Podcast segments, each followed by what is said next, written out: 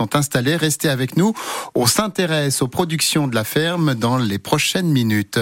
Pour l'heure, préparez-vous à un voyage haut en couleur. Si vous poussez les portes du micro-zoo à Saint-Malo, vous serez en présence d'animaux venus du monde entier. Bonjour, monsieur Chiche-Portiche.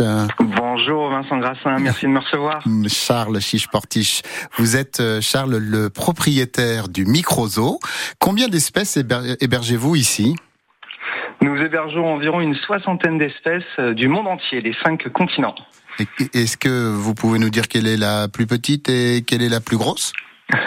la plus petite espèce est la souris pygmée. Euh, la plus grosse serait euh, notre crocodile euh, nain, un crocodile à front large qui s'appelle Camille, qui est une petite femelle de crocodile qui a 6 ans et demi et qui peut faire jusqu'à 1 mètre 10. Alors c'est tout à fait original, un, zoo à l'intérieur d'une ville. Hein. Vous êtes au cœur des remparts. Comment est née cette idée? Euh, l'idée est née alors suite à une idée de euh, Jean Grivet en 1960. En fait, euh, le zoo est une courtine militaire située à Saint-Malo, place Vauban, l'ancienne armerie qui a été construite au XVIIIe siècle par un disciple de Vauban, Siméon de Garangeau. En 1960, ça a été réhabilité par Jean Grivet pour en faire le premier aquarium de, Saint-Malo, le premier aquarium d'eau de mer. Il a rencontré Maurice Chisportiche, le fondateur du grand aquarium de Saint-Malo.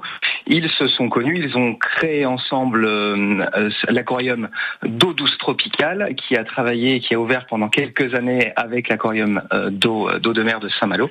En 2006, ça a fermé et en 2018, suite à un appel à projet de la mairie de Saint-Malo, il y a eu ce projet de, du microzoo qui a finalement ouvert pendant la, la pandémie du Covid en 2020. D'accord. Et est-ce qu'il y a, Charles, un animal ou une espèce qui fait votre fierté au sein de ce microzoo? Eh bien, effectivement, bah, nous avons euh, plus de 350 animaux. On dit souvent de la fourmi au crocodile.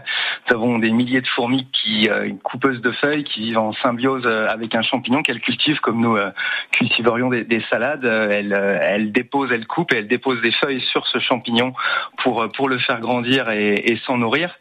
et là, actuellement, bah, on, a des espèces de, de lézards qui vivent notamment sur les îles d'Oléron et, et qui ont fait des, des petits. Donc nous sommes nous sommes ravis de pouvoir présenter euh, bientôt euh, des, des petits lézards osselets euh, dans, dans nos bacs qui, qui ont incubé, qui sont qui sont nés au microzoo. Et puis vous abritez aussi le roule-roule. Oui, euh, nous avons le, le, le roule-roule, une espèce d'oiseau qui est un faisan euh, asiatique que nous pouvons découvrir euh, au microzoo avec ses, ses, voisins, les diamants de Kitlitz. Tout à fait. Il y a plus de plus de 400 animaux à, découvrir. Le principe du microzoo est de permettre euh, au public de faire dans ce lieu d'histoire un voyage euh, autour du monde en découvrant des animaux euh, rares qu'on n'a pas l'habitude de voir dans les grands parcs zoologiques, puisque parfois dans les grands parcs les enclos sont plus grands. Et au microzoo, on est vraiment proche proche des, des vitres